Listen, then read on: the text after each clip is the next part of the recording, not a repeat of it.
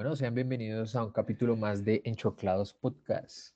Hoy de nuevo con nuestro panelista, compañero, amigo, fraterno. Olvita, ¿cómo estás? Muy bien, Richard. Buenas noches. ¿Cómo está usted? Qué gusto una noche más podernos acá reunir a hablar eh, de ciclismo, de, de, las cosas que vemos esta semana, de las vivencias, incluso les vamos a hablar un poquito. Pero nada, acá siempre con ganas de comentar lo, lo que vamos eh, sintiendo en el momento de ver a estos titanes corriendo en las bicicletas. Bueno, y hoy que nos atrapan varios temas fuertes, Tour de Romandía, como lo hablamos en el capítulo anterior, Vuelta a Asturias, que no estábamos enterados, pero bueno, una carrera bastante sorprendente con un ganador eh, bastante, que pues un, con un equipo bastante necesitado y pues una previa de un Giro de Italia que nos espera a menos de dos semanas, de dos días. De dos días, Richie, dos días. O sea, afortunadamente, ya el tiempo contado.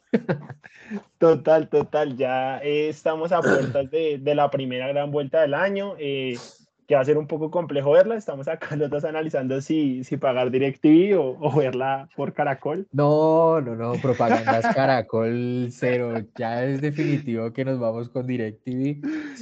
Quizás no, sean los mejores narradores. Uy, pero a, mí, personalmente me mama ver tanta propaganda con Caracol.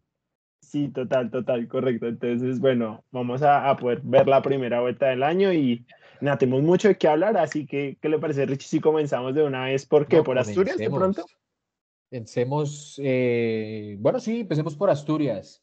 Eh, la verdad no encontramos bastante información de Asturias. Lastimosamente no sé si en Latinoamérica no se transmitió.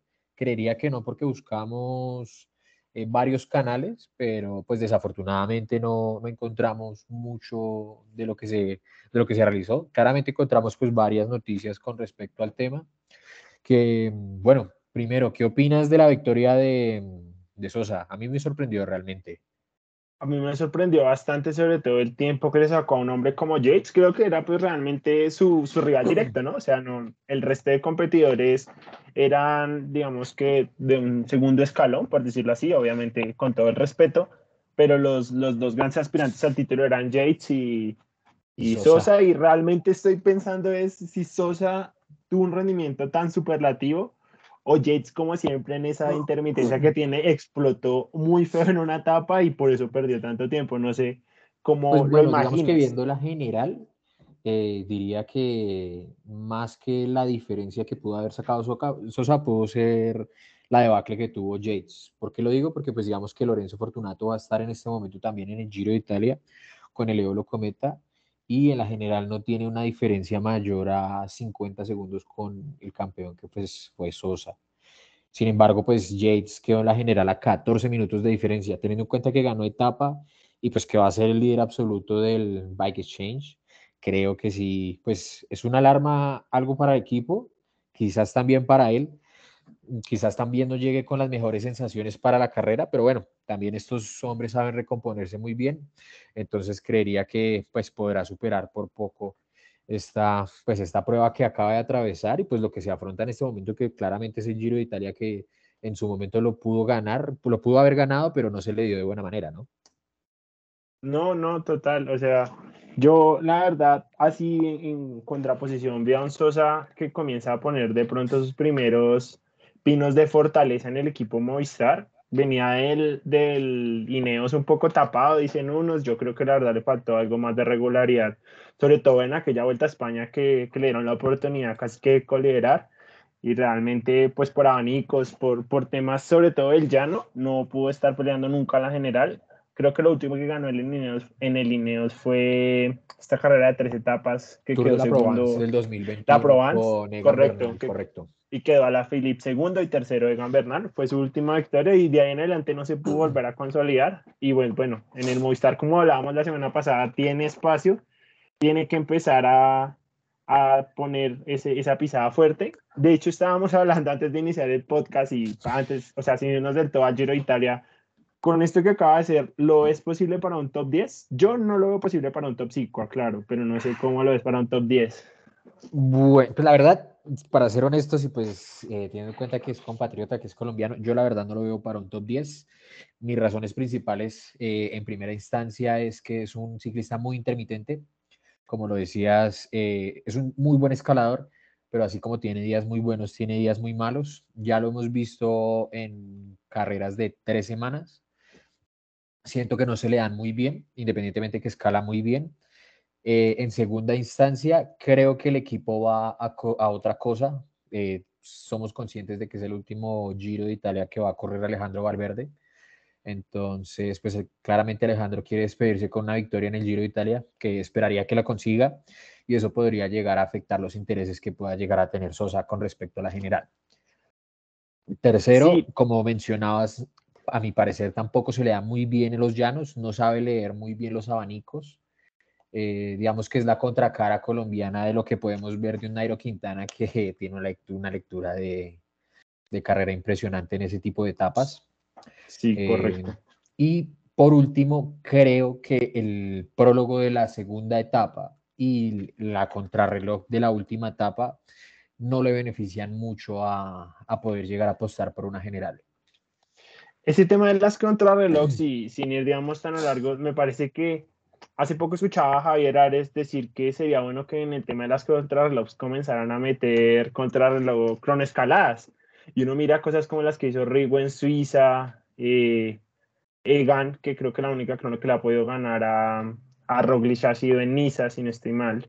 Correcto. Eh, podría ser una buena opción para empezar a equilibrar las cargas. Pero volviendo a la carrera, yo veo que la carrera igual tiene bastante montaña y siento que ahí estando con, con los mejores en la general, podría perfectamente estar aspirando a un top 10. Yo sí lo veo posible más pues que tampoco todos los que están en la general son expertos en, en crono, realmente los, los que tienen cierto nivel de crono, pues va de un Molán arriba con Almeida, diría yo, y ya en adelante de los aspirantes a la general todos tienen un nivel promedio, pues digamos el, los que tienen pronto un, nivel sobre, sobre la media son Miguel Ángel López y, y Richard Carapaz, los demás van a estar en, tiempos creo yo que no muy lejos a Ah, bueno, Simon, Simon depende del día, ¿no? Porque puede estar con Dumoulin o, o puede estar incluso con Landa.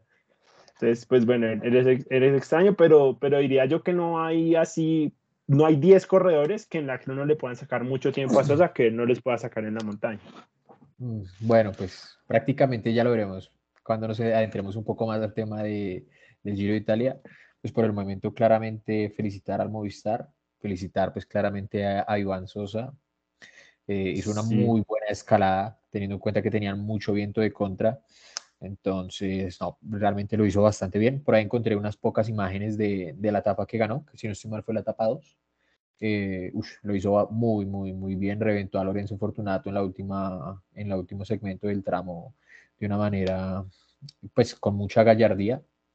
Entonces, bueno, pues ya lo veremos qué va a suceder con él y tanto con él como con el Movistar en, la, en el Giro de Italia. Sí, correcto. Yo espero principalmente pues que, el equipo lo corra para él. Yo la verdad no creo que Valverde vaya a pelear la general. Dudo mucho que así sea. Pero sí veo posible eh, un apoyo ahí en la segunda base hasta la segunda semana para que Sosa se pueda mantener posicionado. Esperar a ver. Igual el Movistar creo que es un equipo que necesita puntos. En el momento no está en peligro, pero si no, digamos que si no se ponen las pilas, pueden estar llegando a la cola del, de la lista para estar descendiendo, pues no es la idea de la lista negra, correcto. Entonces, pues nada, yo lo veo de esa forma. Bueno, pues ya cuando nos adentremos un poco más al tema del Giro de Italia lo veremos. Igual, eh, otra cosa que es de, de, avalar de lo que acaba de hacer Sosa es el inicio de Colombia este año en, en lo que son las grandes carreras, o sea, comenzamos con Nairo en el Tour de la Provence y el Tour de los Alpes, eh, pasamos con Higuita que ganó la Vuelta a Cataluña, Dani Martínez después se impone en País Vasco y ahorita Sosa en Asturias, o sea, estamos teniendo una, una temporada que nos quita un poquito el guayabo de, de Egan, pero que realmente están muchas victorias. Sí, sí, y llevamos, si no estoy, si mal no estoy, 15 o 14 victorias en el año de diferentes ciclistas y las que esperamos vengan. Por el momento somos el, hasta donde vi, el país con más cantidad de corredores que han ganado en el año. Pues bueno, también teniendo en cuenta que todavía no ha corrido, eh, no vienen todavía las tres vueltas de, de los eslovenos. Todavía no, tampoco han, ha corrido Von Barnard en, en, las, en las grandes vueltas. Pero bueno, eh, por el momento vamos muy bien. eh, y el rendimiento de los colombianos con respecto al año pasado, a la temporada pasada, eh, se, ha visto, ha visto, se ha visto que las caras, el, cambio de, equipos les ha favorecido a muchísimos corredores, no hablando solo de los colombianos, sino a más de uno de los corredores que podríamos verlo también en el Tour de Romandía que acaba de pasar la semana pasada. Correcto, y viendo a Romandía en el tema de las victorias, la cuarta etapa que viene a ganar eh, Higuita también súper bien al sprint, eh, que estuvieron ahí codo a codo con, con Blasov, incluso ahí Higuita con un zigzagueo un poco feo, pero bueno, siendo un compañero de equipo creo que no hay ningún problema, pero lo vi muy sólido en ese sprint, hace mucho creo que no lo, o sea, hace, desde el Algarve, Algarve, no lo había visto pelear un sprint así, y estuvo muy sólido y bueno, otra victoria más, haciendo la suma de las 15 que decíamos. ¿Qué tal te pareció la carrera de Romandía? La verdad fue una carrera muy, muy controlada por el Jumbo. Creo que el Jumbo tenía un equipo bastante superior a los demás. De pronto el Bahrein esperaba un poco más de control y sin controlar tanto terminó metiendo un corredor tercero. Pero, Gino nada, Gino Maher, sí. Pero nada, ¿cómo son las cosas? El Jumbo fue el que controló toda la carrera y al final se quedó sin nada. Se quedó con dos etapas, si mal no estoy. Una etapa, una etapa, mentiras. Eh, la crono, la crono, la crono de. La crono de Roban Dennis y ya, porque la siguiente etapa se la ganó. Pero la crono la ganó este chico de Lineos Grenadiers. Ah, sí, señor. Tiene toda la razón. Hater, creo que se llama así. Sí, sí, señor. Y tan Hater fue que ganó la, Hablando directamente de la carrera, yo sí debo decir que esperaba mucho más. Me pareció una carrera extremadamente aburrida. La vi de comienzo a fin, pero vi la etapa reina y esperaba ataques, esperaba cambios de ritmo, esperaba propuestas de los demás equipos como bien lo mencionas, pues el pelotón no tuvo controlado bien el jumbo, se vio una intención de lineos. Em, creo que pues la intención fluctuó en el momento que se descolgó Geraint Thomas en la etapa reina, en la cuarta etapa, pero sí. podría decir que las carreras de una semana que se han corrido este año, podría colocarla en mi top de carreras más aburridoras que haya visto este año. Yo entiendo que ella sido aburrida, pero digamos que también para mí era un poco eh, válido que esto sucediera porque primero por el control del Jumbo. El Jumbo iba a controlar para quien pues vimos toda la carrera, para Denis. Y obviamente Denis iba a querer subir a un solo paso, más allá de que fuera un paso fuerte, él no es un hombre de cambio de ritmo, pues por su peso en montaña. Y si uno mira el listado, salvo Blasov, tampoco hay grandes escaladores. De pronto estaba Blasov y Pinot y el único que le podía hacer contracara tanto en, tanto en crono como en subida era eh, Geraint Thomas. Y Geraint Thomas se vino a quedar en la etapa importante que estaban trabajando para él. Así que tampoco había un contrapeso fuerte que pudiera, digamos, hacer ataque en la montaña, aunque el terreno se prestara. Y los corredores que llevaron allá no eran corredores de montaña. Incluso el único escalador puro, por ejemplo, que había, fue el único que atacó, que para mí el único escalador puro que había es Einer Rubio y Einer Rubio fue el único que intentó un ataque. Pero Blasov para mí no es un escalador puro. De hecho, pues Blasov en las etapas de montaña siempre. Pero Blasov siempre pierde tiempo en las etapas de montaña. ¿Cuántas etapas de montaña ha ganado Blasov? Uy, bueno, así contaditas. Eh, la contrarreloj, la cronoescalada la ganó. Pero es una cronoescalada, no es una etapa de montaña. Es diferente los cambios de ritmo. Es diferente pues bueno, puede que llegue a ser diferente. No mentiras, ¿sabes cuál ganó? Eh, es que no sé qué carrera es la que estaba, la que le ganó, era un final en este rato que se corría en España. ¿La que le ganó a eh, Renko? Correcto, y él la ganó. Pero eso era más una clásica. Pero era una carrera, si no estoy mal, de tres días. Sí, no, no, no, era de un solo día que era parecido a... Ah, no, no, no, mentira, sí, hicieron una carrera de tres días porque Renko ganó la primera etapa y le sacó un montón de tiempo sí, no, ya sé. pues, eh, digamos que lo único que sí podría llegar a valorar en ese sentido es que em, es de las pocas veces, creería que la única vez que veo que salta N Rubio eh, al ataque, que no sea una rueda, eh, que no tenga una rueda acompañante.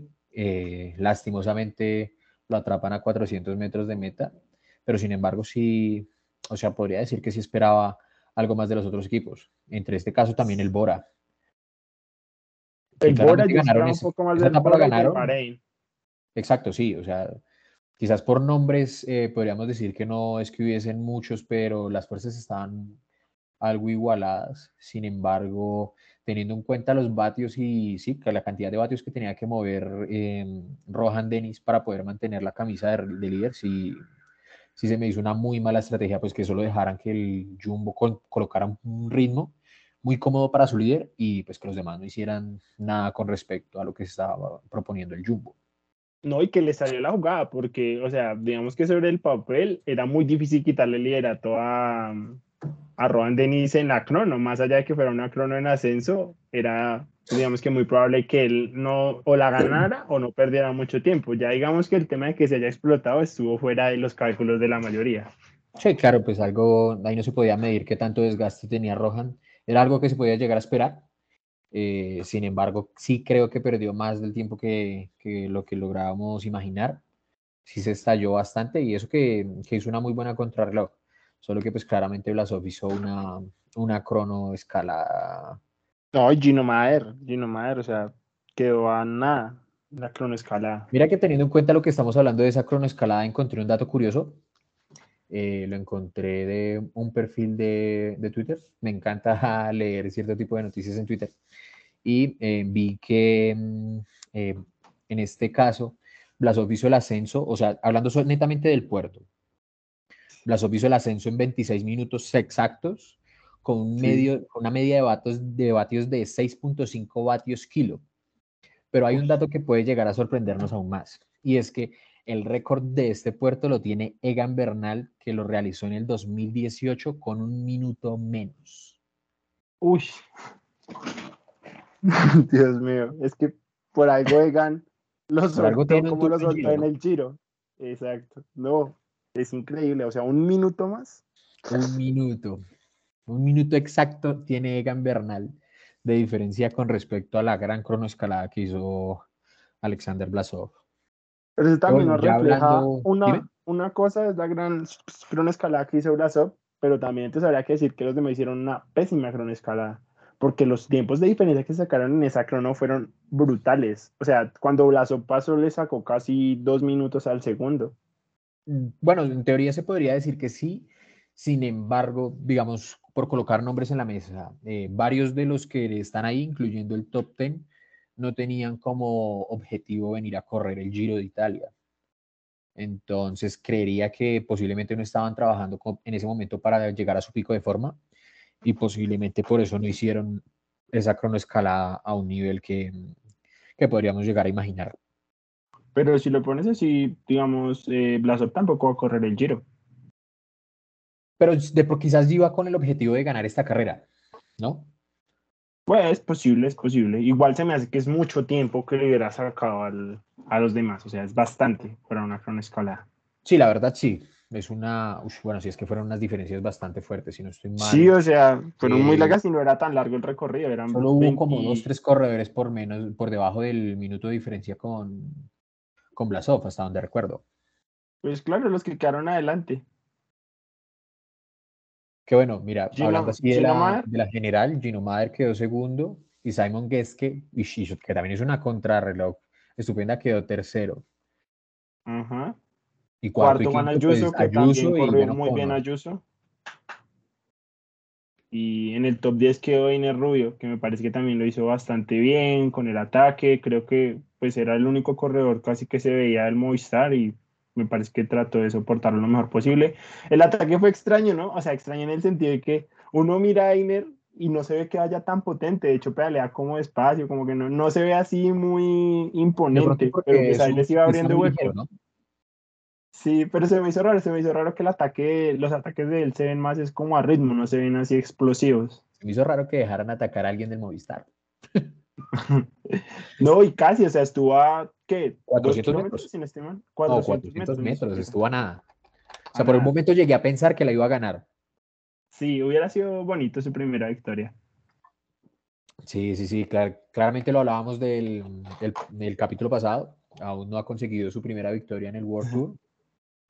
Y hubiese sido una gran victoria. Con los nombres que habían sobre la mesa, Hubiese sido una gran victoria, lastimosamente no se le dio, pero bueno. Lo que me gusta es que normalmente cuando Einer ha intentado ganar una etapa o, o ha forzado un poco, la siguiente etapa no le va muy bien. O sea que yo esperaba que después de ese esfuerzo de pronto en la crono se desfondara. Y incluso que haya subido dos puestos para quedar en el top 10, me parece porque él estaba en el puesto 2. Subió al puesto 10, me pareció pues bastante bueno y esperemos que vaya adquiriendo esa, esa consistencia y, y por lo menos pueda empezar a pelear etapas o, o vueltas de una semana. Bueno, el objetivo que se proponga, pero que comience a consolidarse. Y hablando Claro. de la semana pasada, quería saber qué tal nos había ido con las Uy, no, no, que intentamos hacer. un culo.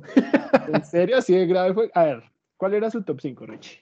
Bueno, así que me acuerde, yo tenía a Geraint Thomas como campeón, Sí. eh, que fundió. Tenía a Brandon McNulty como segundo, fundió. Sí, no, no- Tenía no fue. a Rohan Dennis como tercero. eh, pues digamos que no Fundió. fundió. No, Sí, pues, no, no lo voy a colocar como que fundió. Pero, Pues quedó octavo, ¿cómo no iba a fundir bajo siete puestos? pero bueno, igual eh, eh, diría que se salva teniendo en cuenta que la verdad no, no esperaba que, ok, ok, que un vale. corredor de esas características llegara a estar ahí. El quinto, uy, mira que el quinto no me acuerdo que, a quién dije. Creo que fue a Ayuso, ¿no? Ay, sí, claro, no, preciso. Le apareció a la Virgen. No, porque Ayuso casualmente quedó cuarto, no quinto. Sí, quedó cuarto, quedó cuarto. Bueno, esta vez vamos a decir que fue ayer. Hay- como porque no quedar mal para decir que, para suponer que somos buenos prediciendo. Para que nos quedan las, Y, ahorita la, la, la, que es la predicción del Giro. Sí, y bueno, que esperaba que la etapa de, la etapa pues entre comillas llana, la ganara Fernando Gaviria, y bueno, pues lastimosamente no se le dio. ¿Y a ti qué No, te fue? Y, ah, pero, y el joven revel, y la, ah, sí, la revelación para su merced era Gaviria, si no estoy mal. No, la revelación era Gaviria, pero pues joven no es. Y pues Ah. claramente el joven era Ayuso. La revelación de Gaviria fue irse, me pareció muy mal hecho. A correr otra carrera que le fue bien, quedó segundo, pero pues, detrás de Bennett, un muy buen Claro, sprint. pero pues es que pero tampoco mal tenía hecho. mucho que hacer acá, ¿no? O sea, ya las Pero dos etapas que no iba... Que No, no, pues, Richie, lo que uno inicia lo termina. hay que decirle eso a Caleb Iguan entonces también. Uy, ese es otro que. Eso, eso a mí me parece antideportivo. No, no, no, concuerdo, concuerdo. O sea, yo estoy totalmente contigo, independientemente que llegues de último, hay que terminar.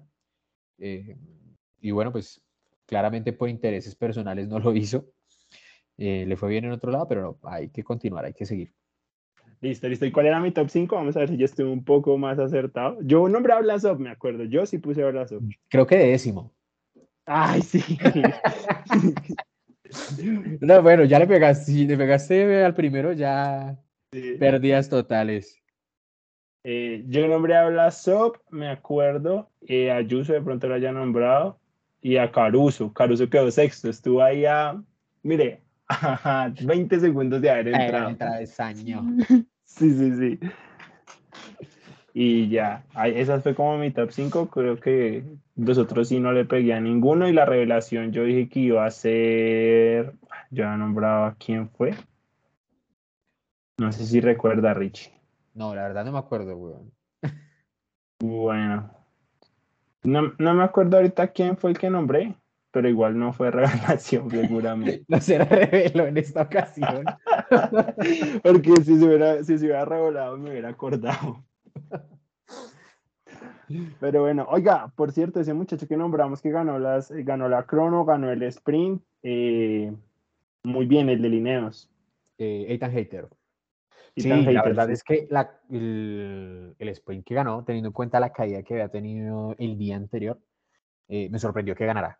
O sea, me sorprendió. Y con y mucha se- solidez. y que se vio con mucho daño en la, en la etapa, en la segunda etapa. Bueno, en la primera etapa, porque la, Sí. la primera primera era el prólogo y luego sí era la etapa 1. Sí. Entonces, pues la primera etapa tuvo una caída bastante fuerte, se le vio bastante dolorido a la hora de llegar a la meta.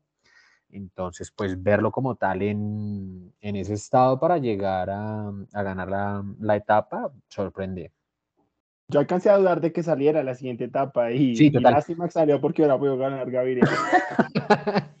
no, no, no, si hay que ganar, hay que ganarle a los mejores, nada que hacer. Sí, no, no, no, no. Pero no, y el planteamiento de líneas para el lanzamiento, la verdad, fue muy claro y muy, muy, muy bueno. Dejaron muy bien posicionado al hombre. Se van con un sabor agridulce de esta carrera, ¿no? Por la explosión de, de Geraint, yo creo que sí.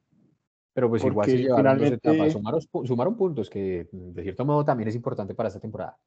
Claro, pero no sé si vio, eh, hablando de esa victoria del sprint, que él mandó a callar y, eh, bueno, hizo la señal de, de silencio, cosa que no es muy común en el ciclismo, entonces de una a todos los periodistas como, uy, venga, ¿qué pasó? ¿A quién estaba mandando a callar? Y él, él pues menciona que ha sido a la organización, que eso lo muestran al final de la carrera, porque le Ah, habían sí. puesto una penalización a Thomas de eh, unos 20 segundos, creo, por, por avituallamiento indebido, si no estoy mal, algo así fue. Pues que ellos decían que era injusta, que no fue así, pero Oiga, interesante. Sí, ahí le mandó su vainazo a la organización. Me gusta, me gusta. Porque mira que hablando de organización, em, bueno, estoy buscando la información como tal, pero ya que habíamos tocado el tema de Asturias, no sé si viste mm, el corredor del BH Burgos en Asturias, que fue remolcado en, me te digo, fue Dani Navarro exactamente. Mm, Publicaremos el día de hoy el video que, en donde se ve que tiene el mismo bidón pegado en la mano como sucedió con esta chica italiana en el en la París-Roubaix. Pero ah, subió, sí, la campeona del gran mundo. parte del puerto remolcado por el carro del BH Burgos y quedó pues en la Uy. posición de la general, en la posición 21. Y el juez de carrera se hizo de los ojitos. Y ahí sí nadie vio nada, claramente. O sea, el video No. casualmente es de un fanático, no es de la organización. Y hasta donde encontré parte de la noticia, no hubo sanción para este corredor. Una vergüenza completa. Oiga, si lo logramos poner en, en nuestro Instagram, eh, estaría perfecto. Nuestro Instagram es Richie en Choclados. En Choclados Podcast, creo que Podcast. aparecemos como en Choclados P, ¿no? No, en Choclados Podcast, tal cual. Ah, bueno, sí, sí, correcto. En Choclados Podcast lo subiremos ahorita en unos minutos para que vean cómo Dani Navarro claramente sube de la mano de su director deportivo. Una vergüenza completa. Sí, Esperamos correcto. no. Las reglas son para todos. Sí, totalmente. Esperamos que no, que no se vuelvan a ver este tipo de eventos. Correcto, pero bueno, por ahí va lo de la mandada a callar de, de Itan. Me Y ya creo que podemos cerrar este. celebren los ciclistas. Para A mí me gusta, eh, digamos que por esta razón sí me, me pareció. A mí por bueno. todas. No, No, no sé si no, te me acuerdas de parece la celebración de la soy- espada de, mm, de Matthew Van Der Poel el año pasado en Tirreno Adriático. Ah, no, pero esa fue tranqui. Pero por ejemplo, yo sigo recordando mucho la de la Olimpiada del hombro de Renko y esas cosas a mí no. No, Pues, bueno, no es mi clase. estilo, no es mi forma de ser. ¡Qué clase! Tú conoces un poco menos de humildad que yo, entonces de pronto te sientes identificado. ¡Qué corredor, qué clase! A mí la verdad sí me gusta que celebren, no me, pues, entre, entre el respeto, ¿no? Eh, Sí. que sí, sí, pues digamos que el gesto que hizo, la verdad no es que me haya parecido irrespetuoso. Eh, todo lo contrario, le da un toque de un toque juvenil, pues teniendo en cuenta, creo que tiene como 20, 21 años el, el corredor. Y así, y así tenga 42 años como Alejandro Valverde, a mí me gusta que celebre las carreras. Oiga, y Valverde también. Bueno, esperar a ver qué pasa ahorita en el Giro. Pero no, ahorita saltamos para el Giro o de una vez. Rich. No, yo creería que de una vez tampoco es que tengamos mucho que contar a- de cosas adicionales con el Tour de Romandía, porque tampoco nos dejó más espectáculo que el que acabamos de, de mencionar. Bueno, Richie, pues nos vamos de viaje para Budapest, porque esta vez no sale en, en Italia el Giro, ¿no? Sí, esta vez es en Budapest. Un recorrido son- de 21 etapas, no sé si lo compartes, creo que también he escuchado a varios comentaristas deportivos con respecto del tema, pero sí se me hace un recorrido muy similar al estilo del Tour de Francia, ¿no? No, a mí no se me hace, es mucho más duro. Es mucho más duro porque ya en la cuarta etapa suben al Etna, tiene una etapa de 5.000 kilómetros, la última etapa, la etapa 21, sí se corre, es una, es una crono, si no estoy mal, de 17 kilómetros. Sí, correcto. Eh, hay etapas de 196, las etapas al sprint son de más de 200 kilómetros las, las que hay. O sea, no tiene nada, es, es mucho más duro para mí que el No, Giro, el de- Giro Tour Francia en cuanto a en cuanto a trazado, ¿no? No, obviamente los nombres ya después lo discutiremos, pero en cuanto a trazado es mucho más duro el Giro que, que el Tour. o No, sea, claramente, claramente el. Giro siempre se ha caracterizado por lo mismo, porque pues tiene unas, unas ascensiones bastante fuertes. Hay puertos que tú los ves que terminan con 4 kilómetros con un porcentaje de media de doble dígito. Pero bueno, sin embargo, se me hizo muy diferente al del año pasado. No lo estoy criticando. Eh, solo estoy diciendo que fue algo diferente a, los, a lo que nos tenía acostumbrado el Giro de Italia. Pues de hecho la primera etapa inicia eh, con un llano y entonces diríamos, no, son 195 kilómetros de llano apenas para un sprinter. Y no creo yo mucho porque eh, el final es como el alto del vino, son más o menos 4 o 5 kilómetros al 5%, como para que se hagan una idea. O sea, ahí casi que le están diciendo a Matthew Van Der Poel, Yo estaba pensando en el mismo corredor. y después viene la crono, que yo me acuerdo que en el Tour de Francia muchos decíamos, no, Van Der Poel yo creo que pierde la crono, pierde la camiseta en la crono, y el hombre cuando se pone serio dice, no, yo acá hoy con todos los quilates, yo creo que en la, en la etapa 2 la mantiene, y la etapa 3 si ya sale sprint, que vaya a ver si no, es que, si no logra ganar el sprint, y si no, yo no creo que la pierdan en el llano que hasta puede llegar a estar ganando la maglia Chiclamino. Esa es otra cosa que vamos a debatir al final, pero las tres primeras etapas casi que yo diría que seguro que Van Der Poel va a tener la camiseta rosa. Bonito verlo con la maglia. Me encantaría verlo con la maglia rosa. Eh, pero bueno, hablando así netamente la general de los candidatos tan fuertes que hay, los equipos fuertes que hay. Eh, y de la, del mal podio que generamos con el Tour de Romandía. ¿Te animas a dar un top 5 del Giro de Italia? Pues, ¿qué te parece si le dejamos para el final, Rich? No sé bueno, bueno, dale, me parece, me parece muy bien. Como, para cerrar, si quieres nombrarme los equipos que van a ir, pues eh, como para tener un vistazo de, de, quiénes son como los posibles candidatos, a quienes vemos fuertes, o no a los equipos, sino como a los nombres a tener en cuenta. Bueno, pues sí me parece. Digamos que. Vamos equipo a equipo. Yo estoy nombrando los equipos y tú dices, vea, de acá yo diría que estos dos hay que tenerles cuidado. Como a los equipos relevantes. El Ineos, que es el que todos tenemos ahorita en mente y pues porque para muchos Carapaz es el principal favorito. Ídolo. Ídolo Richie. Ídolo de masas. Mi campeón. el killer. Pues sí, Para mí es un equipo, un equipo bastante fuerte, debo reconocer. Creería que es el equipo como el año pasado a vencer. Cambió bastante a último minuto, ¿no? Porque la preliminar era muy diferente. Sí, sí, sí, pues la verdad sí, pero pues bueno, es que todo con la nómina que tiene esta gente tampoco es que hayan dejado alguno malo o alguno, o sea, la verdad creo que todos los que llevan son bastante buenos. Eh, me sorprende lo que hablábamos fuera de micrófonos y es que mm, teniendo en cuenta que no está Filippo Gana en el Giro de Italia, eh, creo que esto nos deja más que abierto que Filippo Gana va a estar intentando ganar las contrarreloj. Que Pipo era ganar las contrarreloj de Tour. Por favor, con respeto. Bueno, dale, señor Pipo Gana. Pero igual, no, me encanta, me encanta el equipo que lleva el, el Ineos Grenadiers. Diría, diría Will Smith, saca mi pipo de tu boca.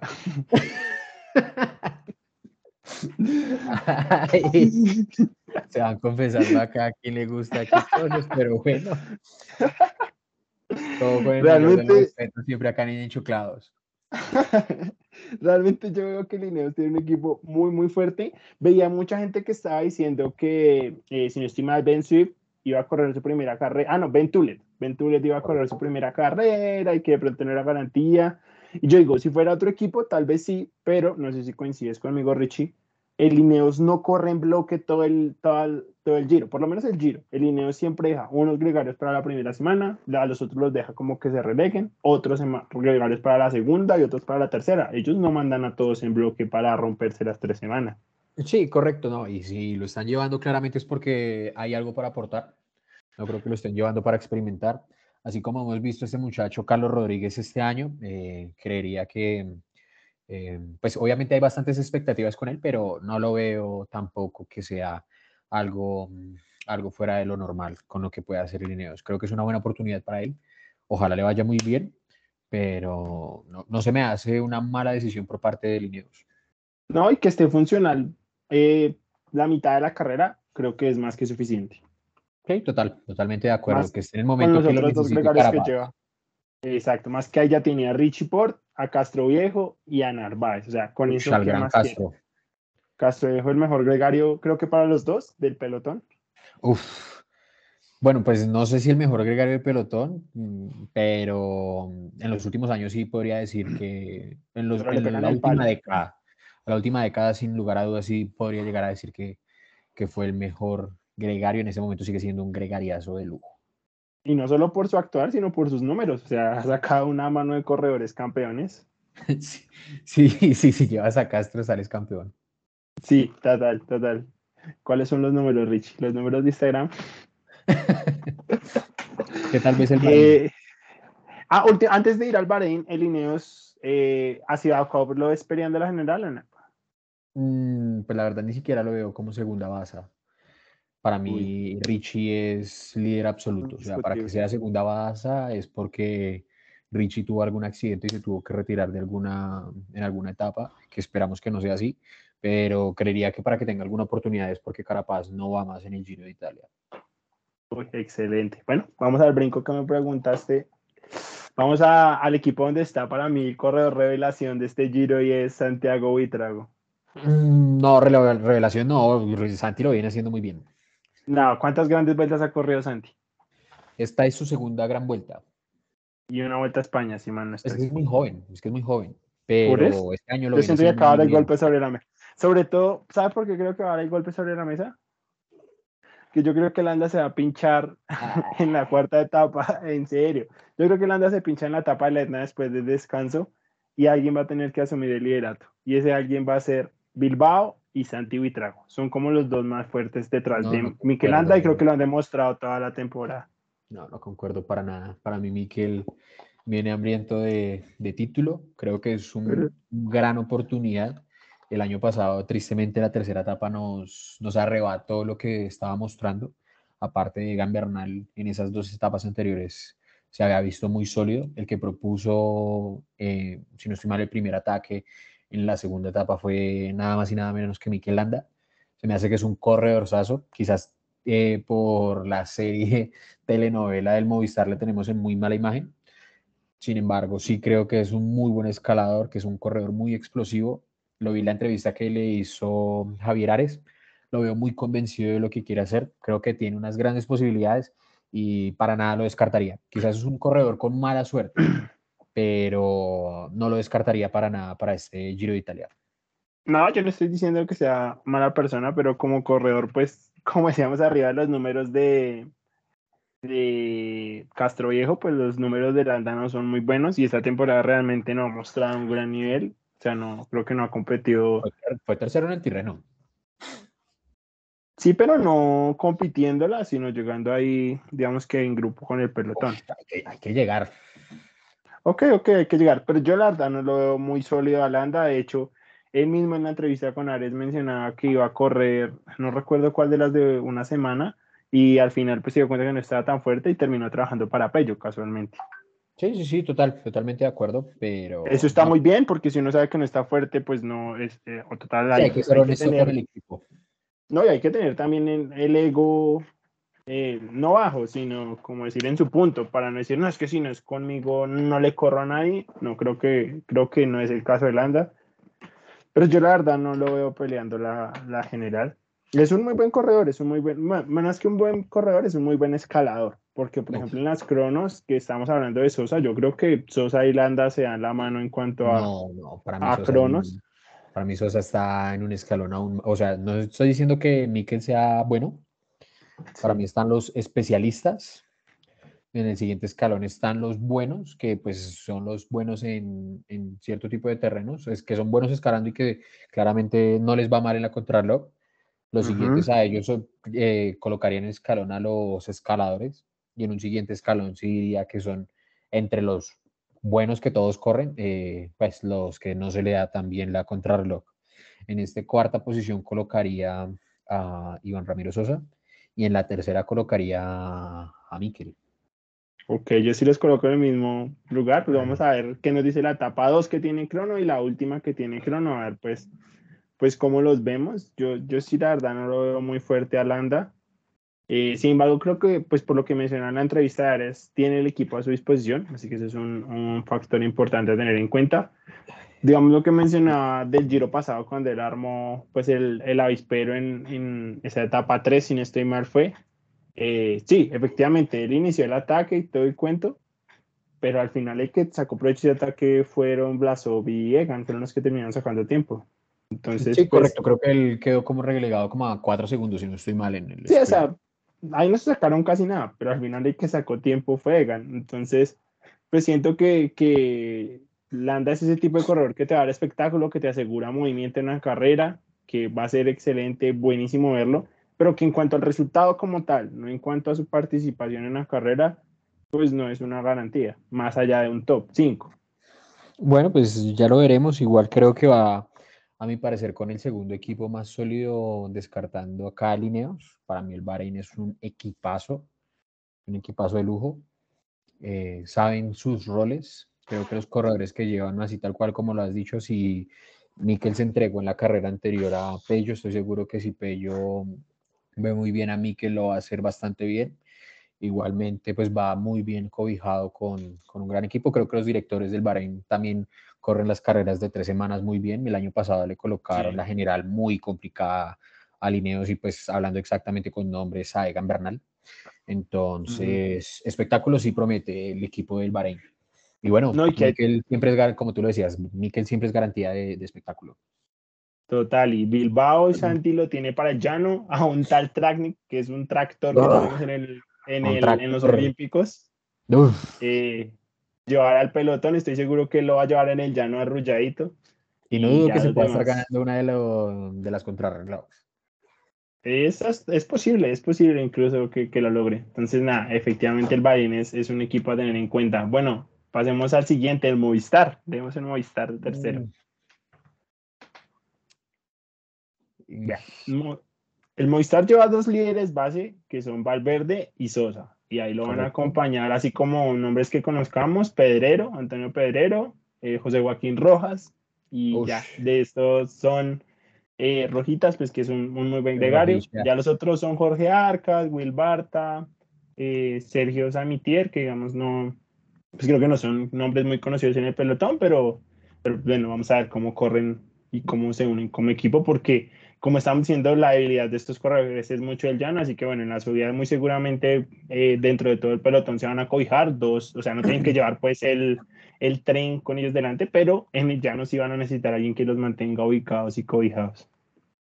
Correcto. Bueno, pues yo la verdad a este equipo lo único que le veo es como expectativa lo que pueda llegar a ser eh, quizás en su último giro eh, Alejandro Valverde espera ganar una etapa para despedirse bien con el Giro de Italia. Entonces, como, como te mencionaba anteriormente, creería que de pronto eso puede llegar a afectar los, las eh, posibilidades en la general de, de, Sosa.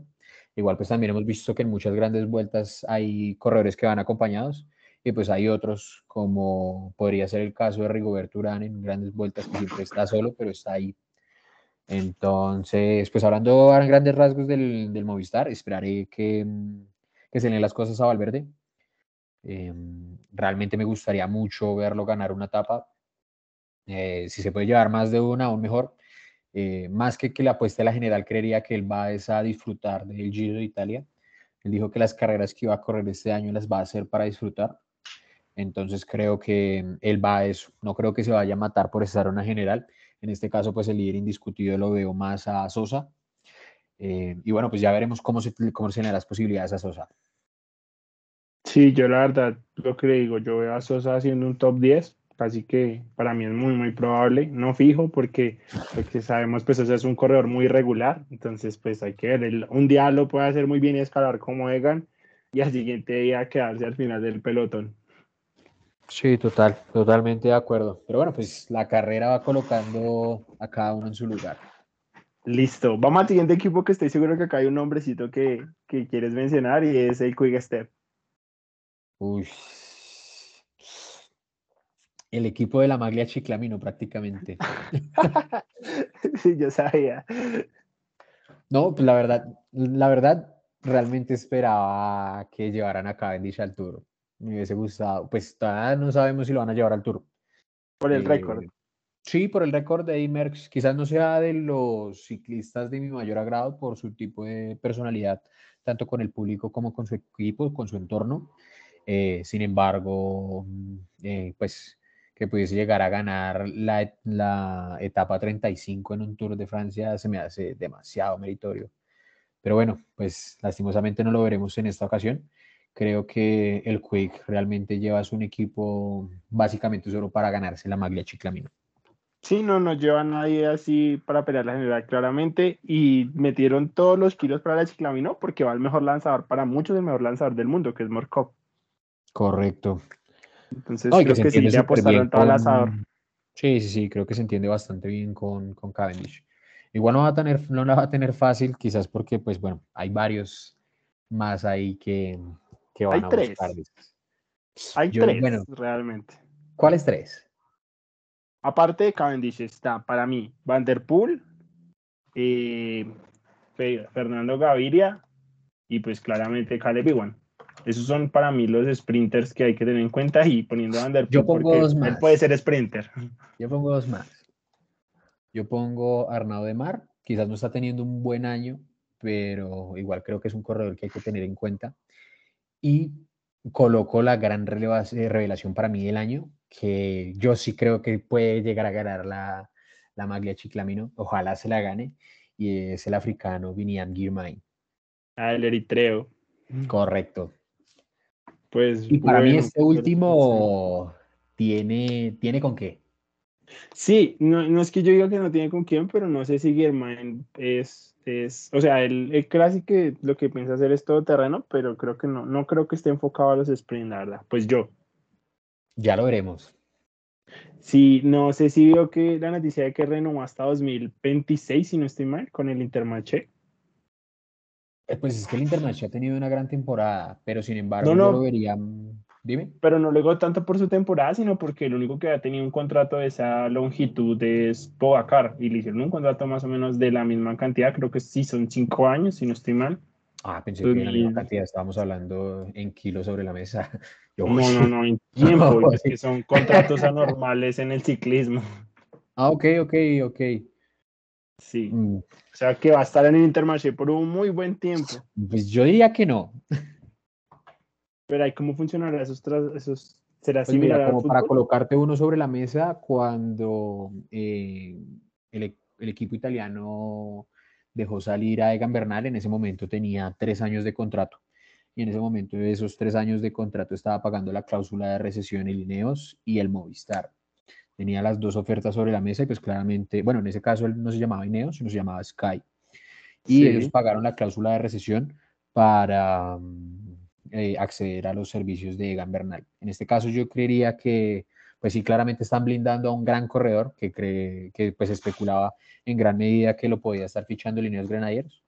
Eh, no sabemos si alguien vaya a llegar a un- una oferta, no sabemos aquí tal cual cómo se manejan, no sabemos si se manejan igual que en el fútbol, que tienen cláusulas de recesión por tanto dinero, teniendo en cuenta que es un deporte bastante limitado en cuestión de costos, cuestión de presupuestos, pero creería que es más para poder llegar a mm, pues blindarlo y poder llegar a sacarle algo de, de dinero a futuro si, si Girmain sigue haciendo lo que está haciendo.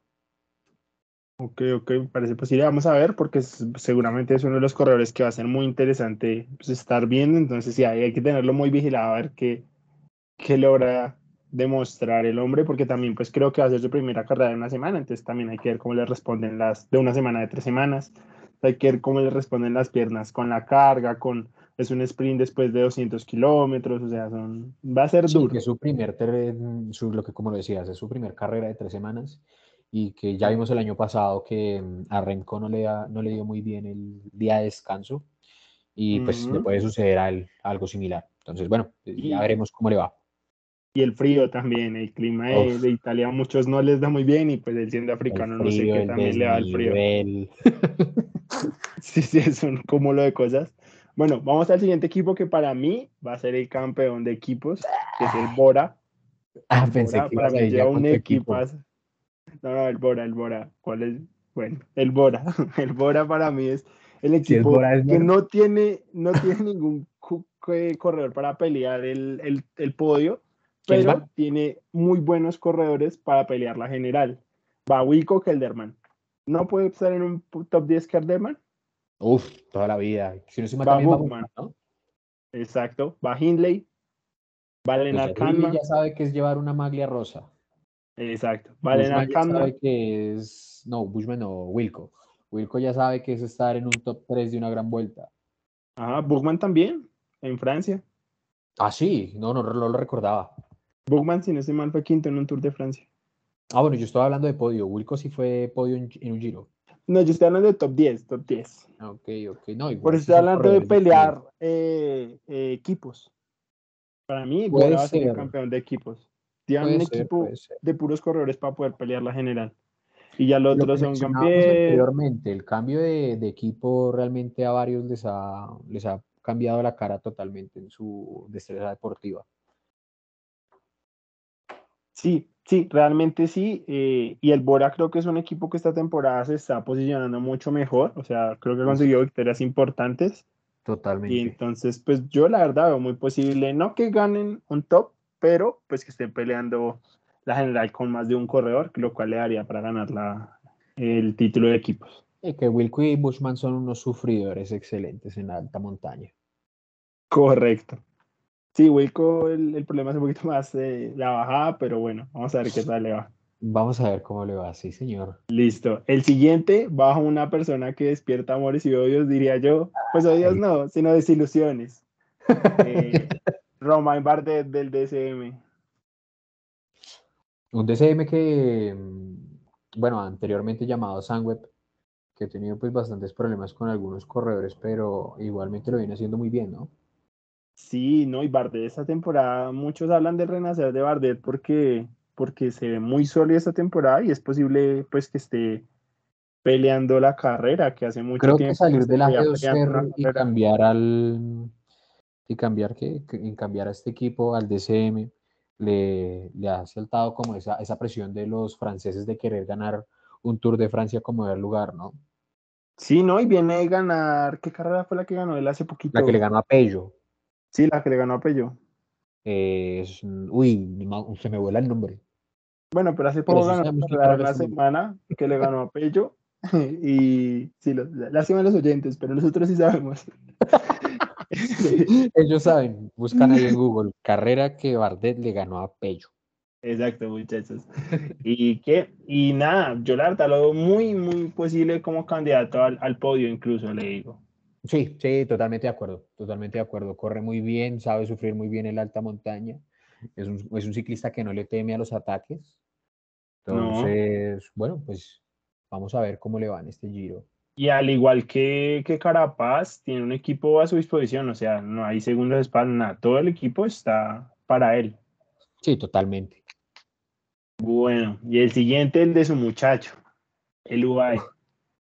El UAE, el Cristiano Ronaldo del ciclismo, Joaito Almeida. A ver si quieres decir Fernando Gaviria. No, no, No. no.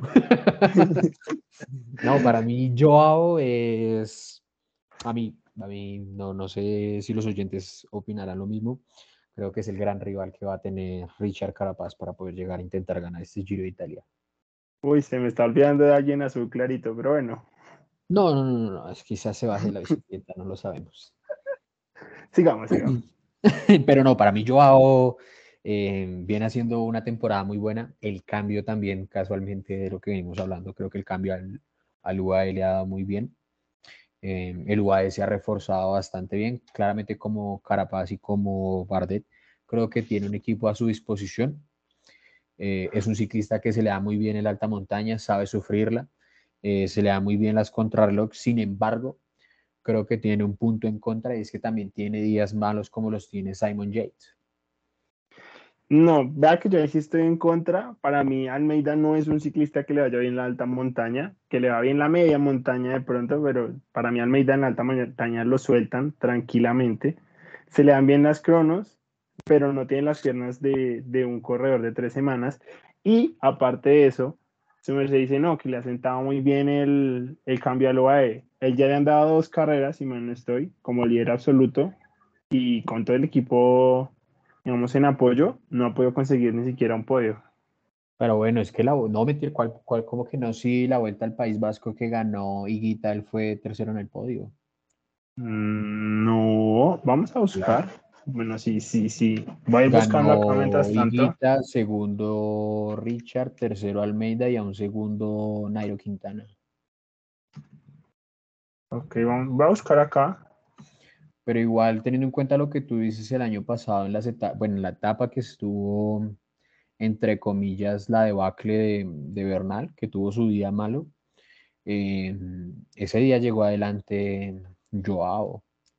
Creo que lo, que lo que te decía es que tiene días malos, es que mm, no sé si fue en la etapa 5 o en la etapa 6 del Giro de Italia del año pasado, que mm, llegó a perder bastante tiempo, si no estoy mal, perdió alrededor de dos minutos con respecto a los que estaban peleando la general. Ok, sí, efectivamente en Cataluña llegó, a, llegó tercero. No, para mí es un corredor que lo, que lo hace bastante bien.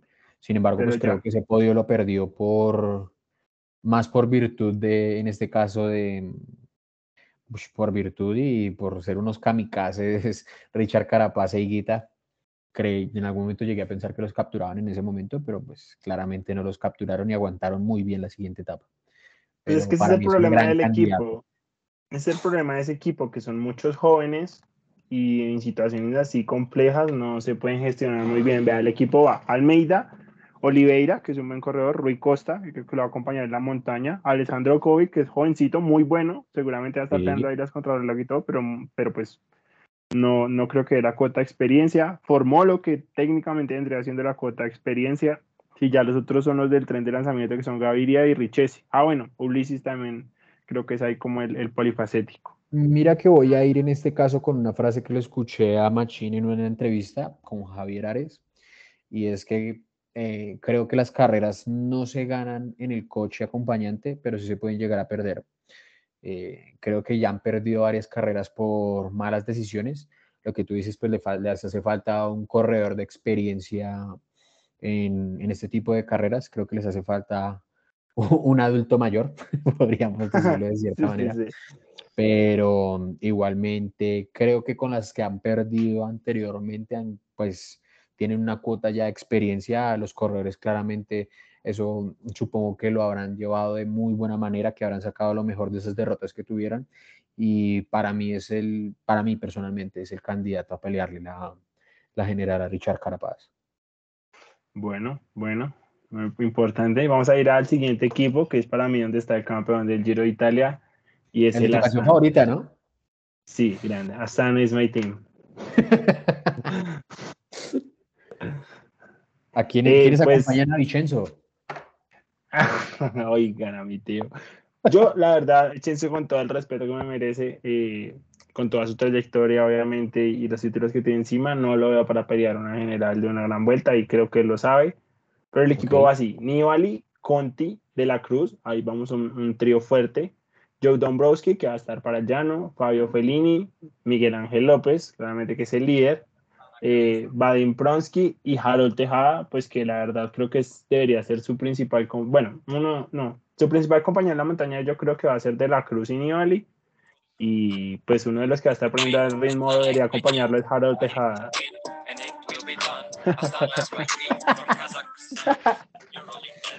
gran, bueno, equipo, si lo... gran equipo. Creo, si gana... más, creo que apostaron acá todo por el todo porque sus mejores nombres están acá. Sí, pues es que de cierto modo siento que tienen una plantilla bastante limitada.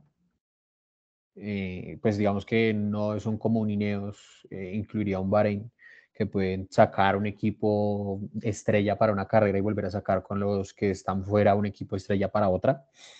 Eh, sin Pero embargo, que creo que es un el Astana está con problemas económicos, incluso hace poco hubo tres meses que casi no le pagaron a los, a los corredores, entonces pues Sí, no es un correcto. equipo que, que le paga esos lujos. Pero bueno, sin embargo, va con muy buenos nombres, tal cual como dice, sí, creo que mm, eh, Vicenzo, con todo el respeto que se merece y sus grandes vueltas que tiene encima, no creo que sea el líder de este equipo. Creo que todos estamos conscientes de que el líder va a ser Miguel Ángel. Eh, creo que lleva un muy buen equipo. Sí, sí, ya la verdad me preocupaba un poco quién le va a acompañar y yo la verdad creo que va con un equipo muy sólido. López para mí es, es un corredor que tiene todas las posibilidades de ganarse, de ganarse la general. Es muy bueno en la crono. y no va a Me- perder debo mucho decir que independientemente de cómo haya terminado su relación con el Movistar, mejoró excelsamente la contrarreloj con el Movistar. Exacto, y en montaña yo simplemente quiero decir que es el único que le ha podido ganar y soltar en montaña, más allá de las situaciones que quiera plantear Richie, tanto a Pogacar como a Roglic. O sea, es el único que le ha podido sacar tiempo a ellos en montaña. Sí, creería que está entre los mejores cinco escaladores del momento a nivel deportivo.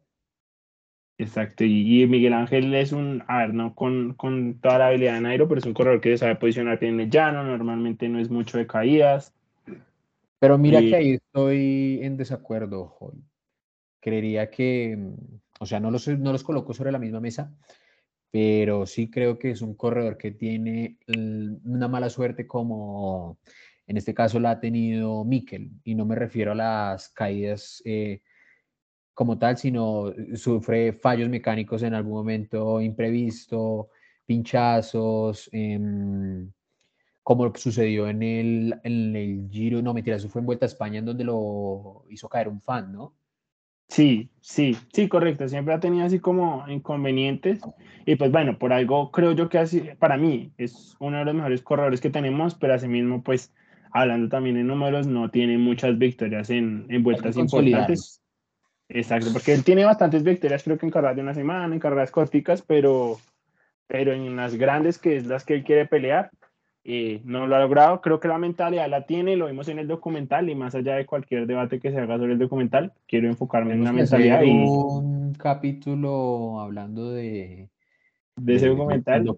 sí, sí, sí, de la telenovela del Movistar. y como nos toque. Pero sí, no, Pero en su mentalidad, a mí se me hace que él sí tiene la mentalidad de ganar un, una gran vuelta.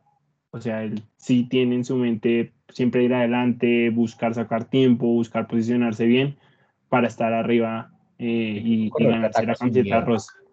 Exacto. Entonces, yo la verdad, para mí él es el gran rival de Richard Garapaz eh, y para mí la pelea va a estar entre los dos como hace muchos años, porque ellos debutaron casi que juntos acá en Colombia y desde esa época creo que se vienen dando leña. No sé qué tan amigos sean, no sé qué tan rato.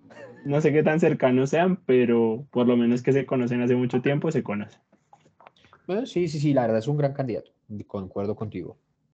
Listo, y ya, digamos, para no irme nombre por nombre, voy a nombrar eh, tres corredorcitos más que me parecen importantes nombrar, muy importantes. Tom Dumoulin, Julio Chicone y Matthew Van Der Poel. Uf, bueno, eh, con respecto a Tondo Mulan, eh, creo que es una gran incógnita. Realmente. Muy. Y no le mandaron un eh, equipo muy fuerte. Mm, pero bueno, recordando cómo ganó su Giro de Italia, tampoco es que necesite un equipo muy fuerte para intentar ganarlo. Mm, sin embargo, pues sí ha perdido grandes vueltas por no tener un equipo igualmente así de fuerte. Recordemos el, si no estoy mal, fue la Vuelta a España que ganó Fabio Aru en el 2017, una etapa que, de, alta, eh, de alta montaña, posteriormente tenían 26 kilómetros en llano, en donde el que le sacó las diferencias fue mm, Mikel Landa, posteriormente atacó Fabio Aru, se quedó solo Tondo Mulán, ya estaba vestido de líder, y pues eh, sucedió la gran debacle. Entonces, bueno, pues esperemos cómo puede llegar a afrontar la situación que está acarreando desde el año pasado Creo que es un corredor con condiciones, ya sabe que es ganar un Giro de Italia. Eh, la verdad esperaría que, lo haga muy bien, pero como te lo digo anteriormente, creo que, es una incógnita de lo que pueda pasar con Tom. Mm, sí, es bastante incierto, hay que verlo en el transcurso de la etapa, cómo se va desenvolviendo en la carrera. Chicone, para mí Chicone es un corredorazo de top, no digo que podio, pero para mí él en un top 5 puede estar. Para mí es un corredor muy, muy bueno, muy consistente que se defiende en todos los terrenos.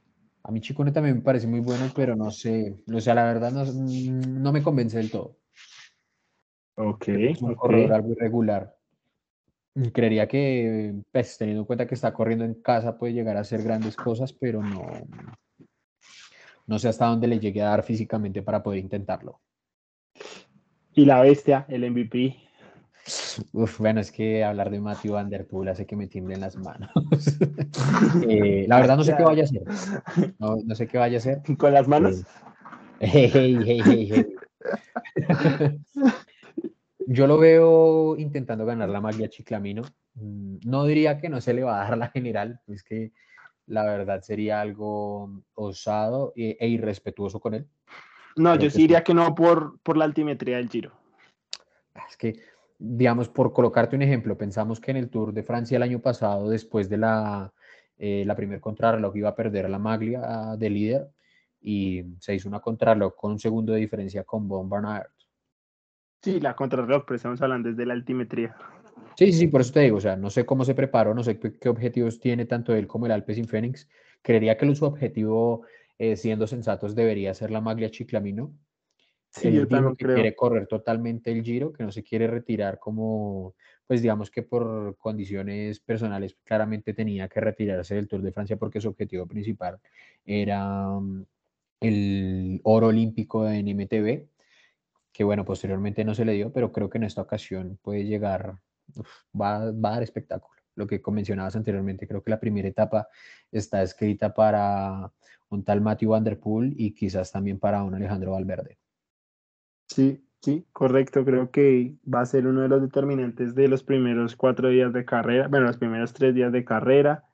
Y en el Etna, a ver, todo depende del Etna. Si en el Etna el hombre sube con la general, llegó y Richie, puede que esté sosteniendo. Pero la verdad, yo creo que él se va ese día suelta la camiseta y no, no la va a poder sostener mucho más. Sin embargo, el tema de la, de la Chiclamino creo que sí es muy, muy posible. Yo estoy pensando los puntos por Vanderpool realmente.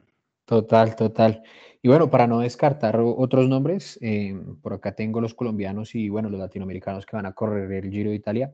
Estamos hablando de Miguel Ángel López, Harold Tejada, Santi Buitrago, Diego Camargo, Iván Ramiro Sosa y Fernando Gaviria por, por los colombianos. En los ecuatorianos va Richard Carapaz, el Johnny Narváez, Jonathan Caicedo, Alexander Cepeda, un corredor que realmente me encanta cómo corre este chico. Y de los argentinos, pues va Maxi y va Eduardo Sepúlveda. Me parece que ahí te falta un chico Restrepo, ¿no? ¿O el Restrepo de Ecuador? No, no, no, colombiano. Del... Bueno, no, debe, ser impresión. Sí, el Androni.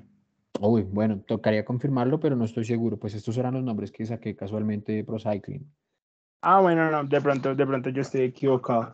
Pero sí, ahí únicamente quería hacer especial, eh, digamos, o resaltar el nombre de Camargo, porque yo no lo veo para pelear la general, pero eh, creo, viendo el, la, con, la, la configuración del equipo, que podría ser el principal gregario Hugh Carty. Yo espero verlo adelante poniendo ritmo, rompiendo pelotón, cuando o sea, algo así como lo que hizo Dani Martínez con Egan, bueno, similar, más que ya lo vimos en la Vuelta a España en una tercera semana, eh, ahí peleando pues en el pelotón, yo lo espero siendo un gregario determinante para Hugh Carty, de, para mí debería ser un segundo gregario estilo Dani Martínez, estilo Kuz, alguien así que en la montaña diga, se le dé la orden de por favor pase a tirar y todo el mundo se tenga a manillar.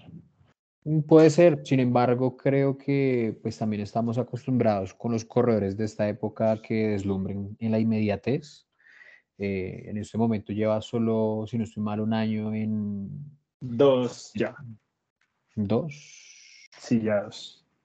Ok, bueno, igual es un corredor bastante joven. Sin embargo, creo que tiene condiciones. Creo que se ha adecuado muy bien a la filosofía de la Education First.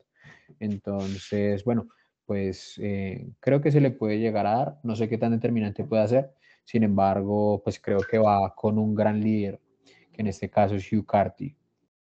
Sí, correcto. Hugh Carty es otro ahí que, aunque bueno, la temporada pasada creo que no dio los, los réditos que se esperaban en ninguna de las carreras, es un corredor ahí a tener en cuenta. Uf, demasiado. Listo, entonces, pues eh, abrimos este tema eh, y tú me mencionabas que, que, pusiéramos unos nombres ahí, unas predicciones ya mojándonos desde el inicio del Giro. Top 5. Eh, top 5. Pregunto yo antes de iniciar a dar mi top 5. ¿Esto tiene alguna modificación o como diría... No, con lo que se fue, se fue. O sea, nada está este escrito en mármol, nada con notaría. Cámbieme este, nada. Aquí vamos a muerte de principio a fin con lo que se fue. O sea, acá todo es escrito en mármol, como decía mi expresidente Santos.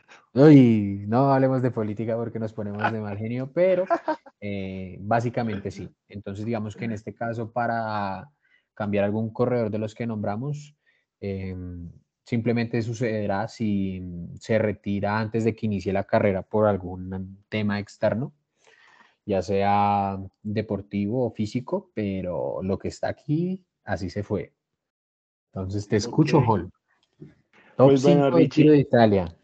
Yo voy a decir que aunque, aunque yo soy una persona que, a diferencia suya, yo sí soy muy nacionalista en, en las carreras, creo que estoy tratando de hacer el análisis, el análisis lo más objetivo posible. Eh, pero sin embargo, sí, sí me tira un poquito la camisa, pero pues se me hace que los corredores que tenemos son muy buenos como para no mencionarlos. Entonces, mi Entonces- top 5 para mí es Miguel Ángel López primero, anótelo por ahí, cosa que... Yo lo estoy colocando acá en en, un mes- Excel, en mármol, diría usted. Exacto. En un mes digamos, uy, viejito, se me escachó feo, pero que nos acordemos, no como pasó ahorita en Romandía. Ok, ok. ¿Listo? Segundo, Richard Carapaz.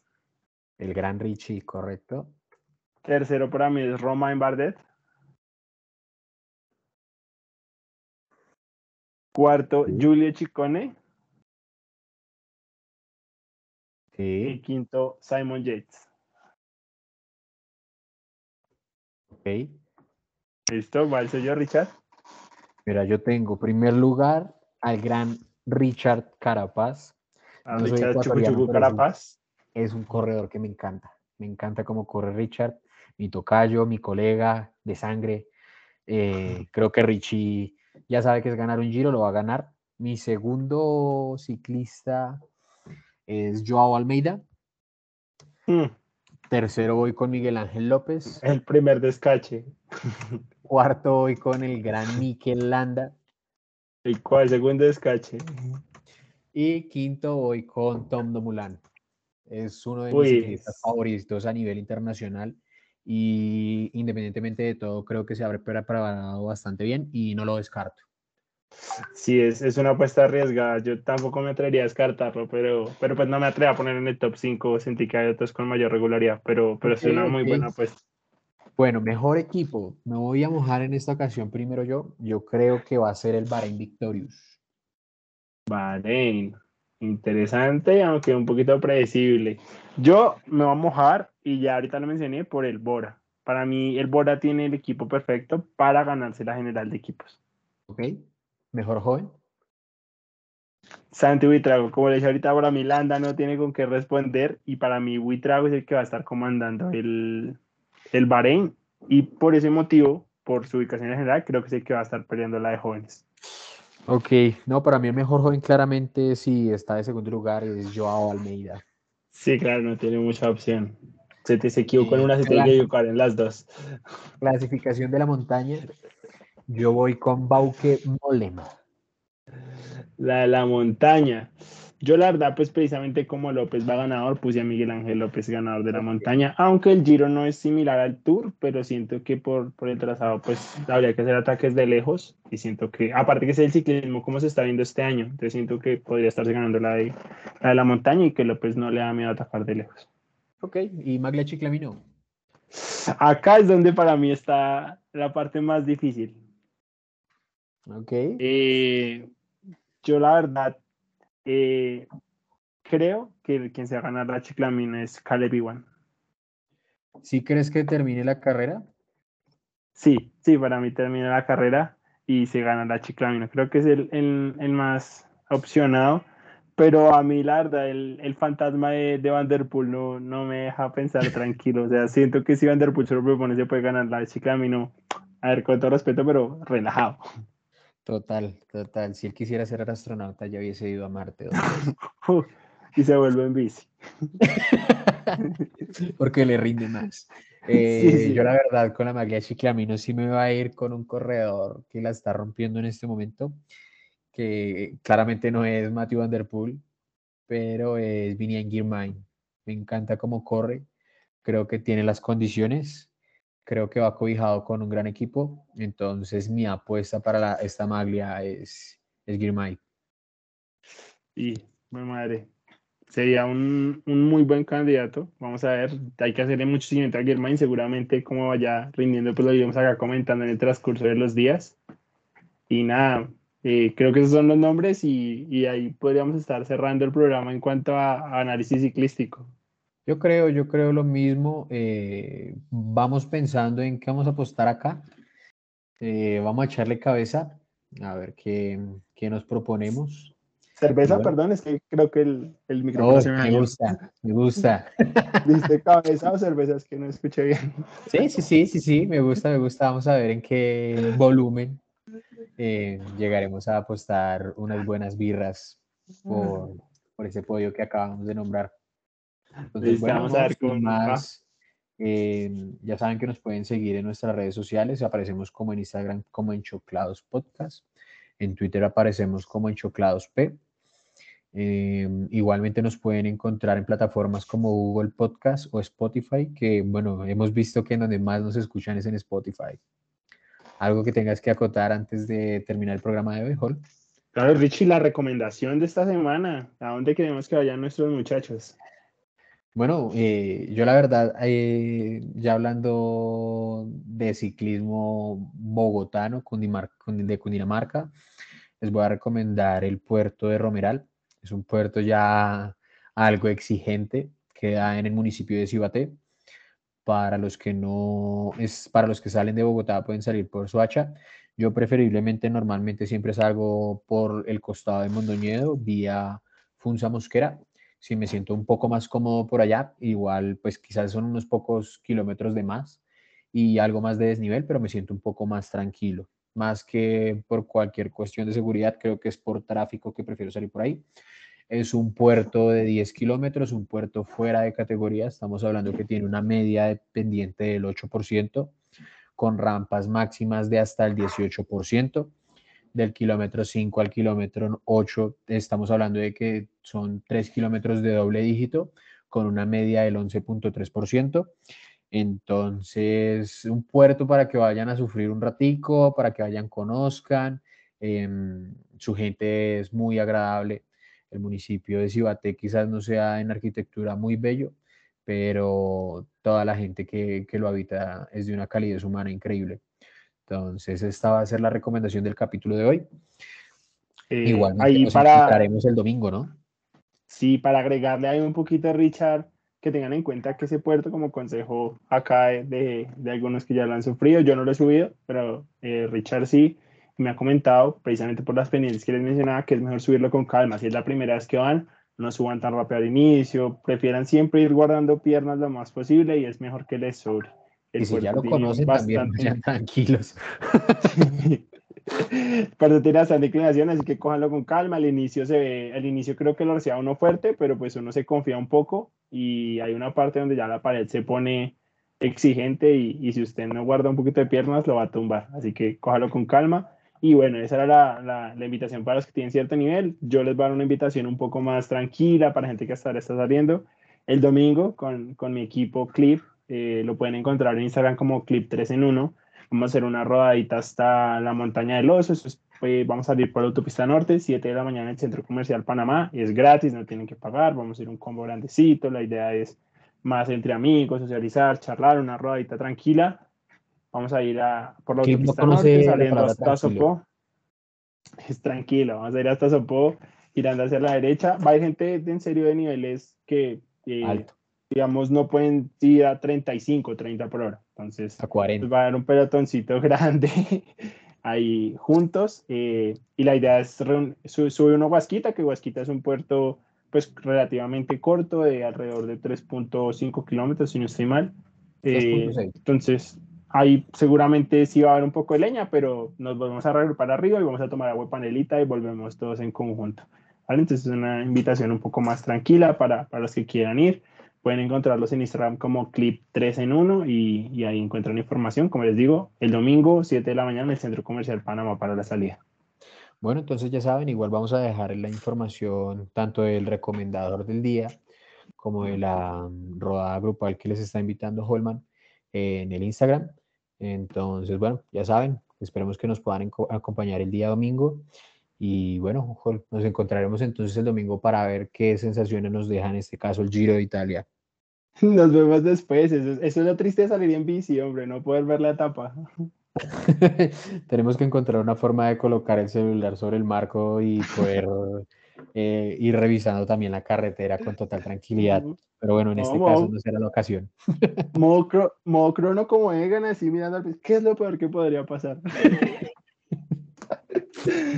Como si fuese a, frenar adelante un bus, un bus, sí. Muchachos, muchas gracias. Un gusto haber estado una noche más con ustedes. Un abrazo y que estén muy, muy bien.